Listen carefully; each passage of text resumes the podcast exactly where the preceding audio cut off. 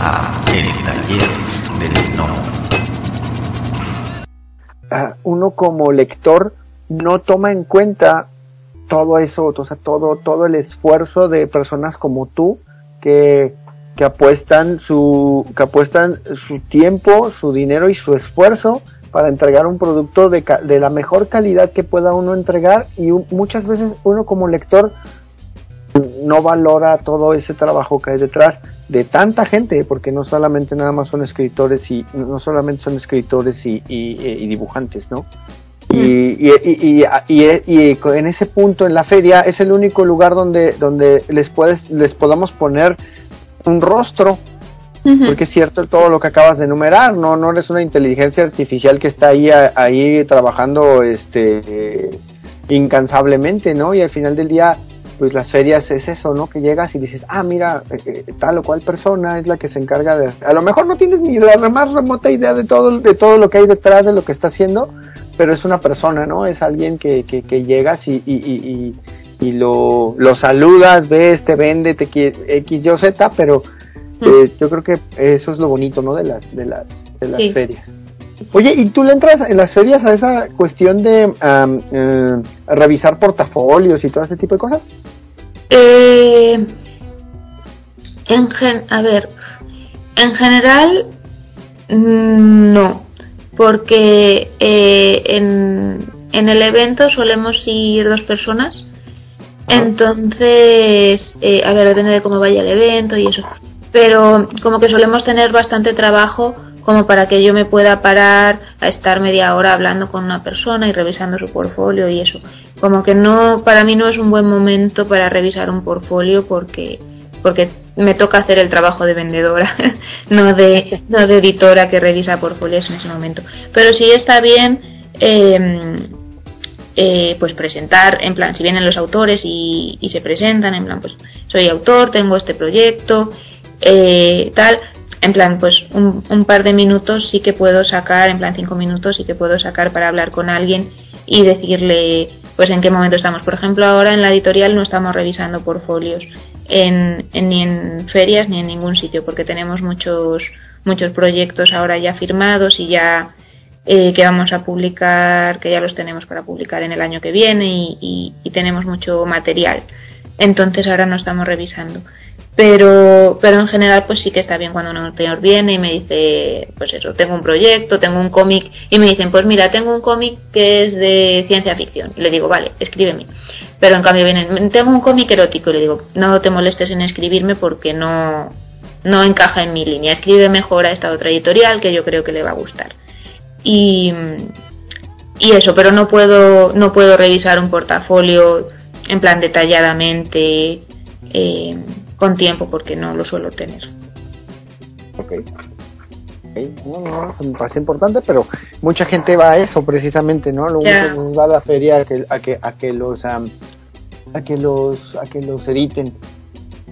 ¿Qué podrían ser, eh, no sé, una especie de checklist que podrías tú decir que, que, que, tiene que tener una obra para que tú puedas decir que la, que la puedas considerar para editarla? O sea, si digamos unos tres o cuatro puntos que decir yo tengo que trabajar mi obra de tal manera para que Mercedes diga si te puedo considerar para no para que la, edites pero que al menos puedas decir si la voy a considerar para que la puedas editar.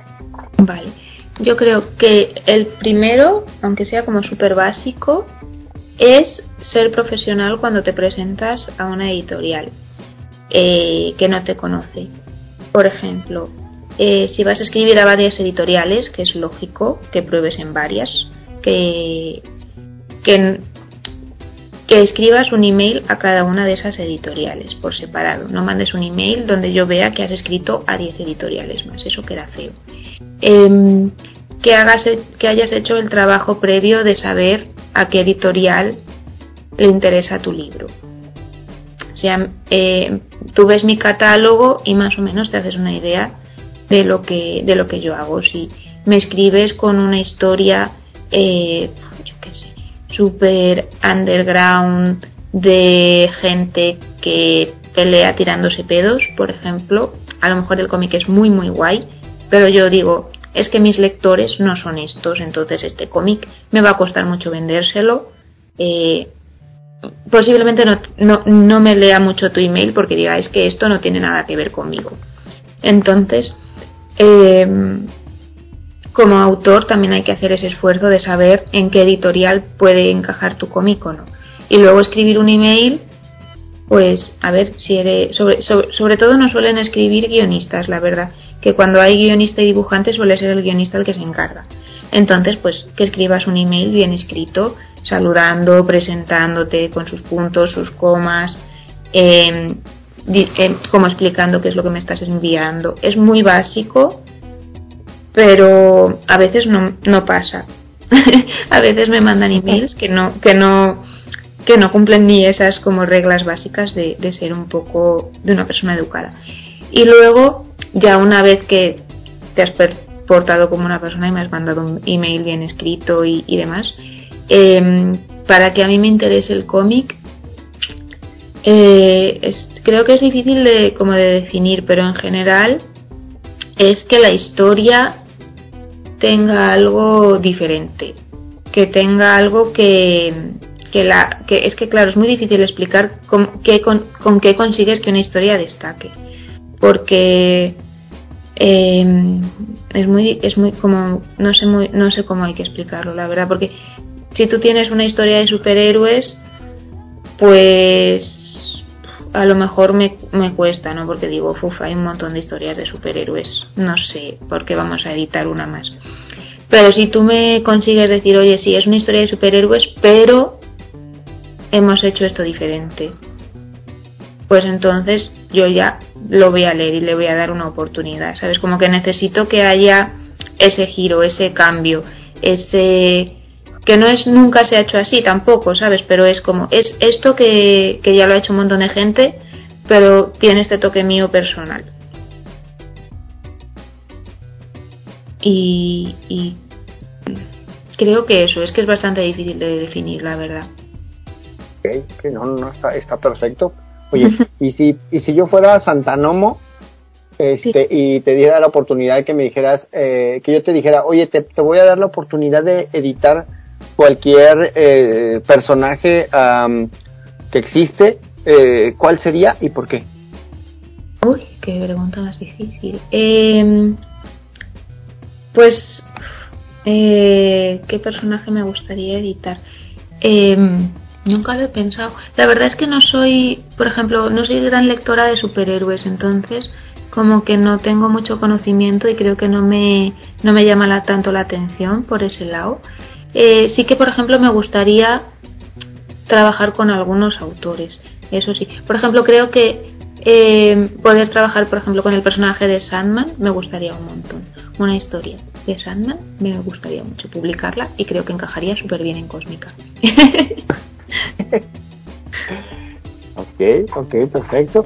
Este, y bueno, ya, ya, ya por último, desafortunadamente eh, eh, todo lo que empieza tiene que terminar. Y en este caso vamos a, hacer la, entrevista un poquito más cortita porque eh, Mercedes, al momento que estamos grabando este mensaje de audio, pues ya es muy tarde y tiene mañana que algunas labores que hacer. Por eso, para que no se quejen conmigo, la entrevista es un poquito más corta, pero, pero porque ella tiene actividades que hacer.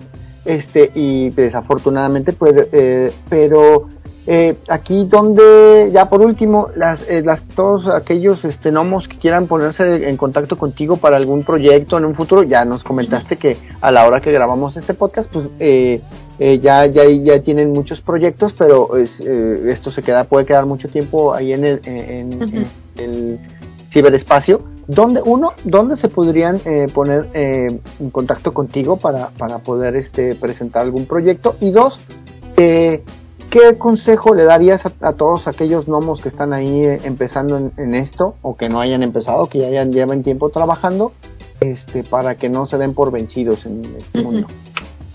Pues, eh, a ver, el email de contacto del editorial es hola arroba cosmicaeditorial.es. Eh, creo que está en la página web apuntado y si no, pues eh, las redes sociales, que si buscas Cósmica Editorial en Twitter, en Facebook o en Instagram, eh, como las gestiono yo, si mandáis un mensaje a las redes sociales, os voy a contestar y os voy a decir, mándame un email a este sitio.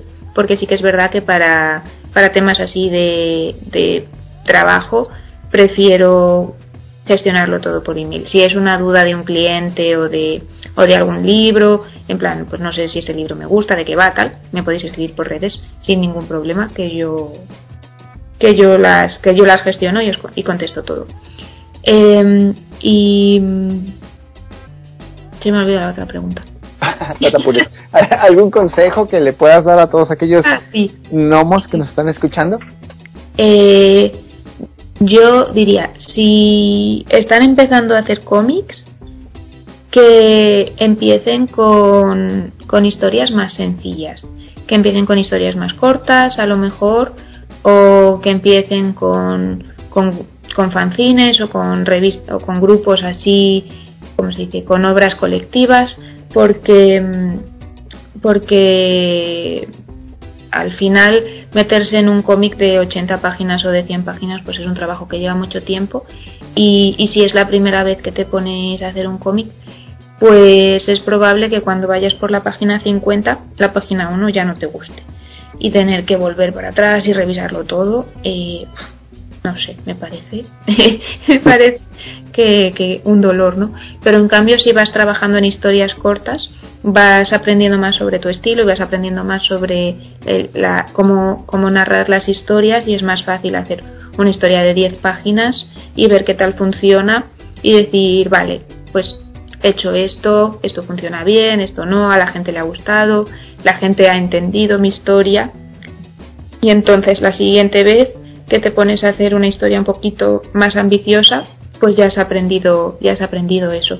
Y también cuando trabajas en obras colectivas, conoces a un montón de gente que puede compartir consejos contigo de todo tipo de creación, de contacto con, con editoriales, de ferias en las que sí que van las editoriales a revisar portfolios y un montón de cosas.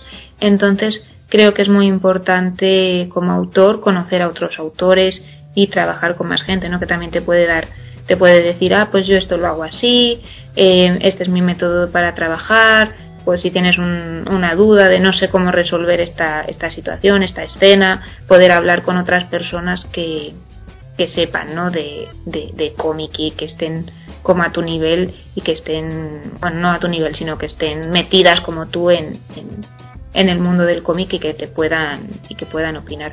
Yo creo que eso es que eso es muy importante, ¿no? Como tener relación con, más autores de cómic. Perfecto, perfecto. No, este, pues ya, primero, ya por, por último te quiero agradecer este el tiempo que, que, que nos que nos hiciste favor de, de regalarnos al, a mí y a todas las personitas que nos escuchan. y este, y pues, eh, pues sin más, mis estimados gnomos, hasta aquí hemos llegado en esta nueva pequeña serie de episodios. Voy a intentar a ver si nos da oportunidad de que la volvamos a, entrevistar en otro momento, porque sí se nos van a quedar algunas preguntitas, pero este, voy a intentarlo. No les prometo nada que quieran. este, y sin más, mis estimados gnomos, pues muchas gracias Buenos días, buenas noches, buenas tardes, buenas madrugadas a la hora que nos estén haciendo el favor de escuchar estos mensajes de audio. Y sin más por el momento, nos escuchamos hasta la próxima. Hasta luego. Muchas gracias que han llegado hasta el final del podcast. Si les gustó el contenido, por favor, denos like, compartir, suscríbanse o pónganos un comentario en la plataforma donde nos escuchen para que podamos llegar a más personas. Muchas gracias. La voz y la producción de este podcast estuvieron a cargo de Adro, a un guion de El Piedra. Para todas sus dudas, sugerencias y comentarios, tenemos la siguiente dirección de email: tallerdelnomo.yahoo.com. Gracias y hasta la próxima. Este fue el podcast del Taller del Nomo.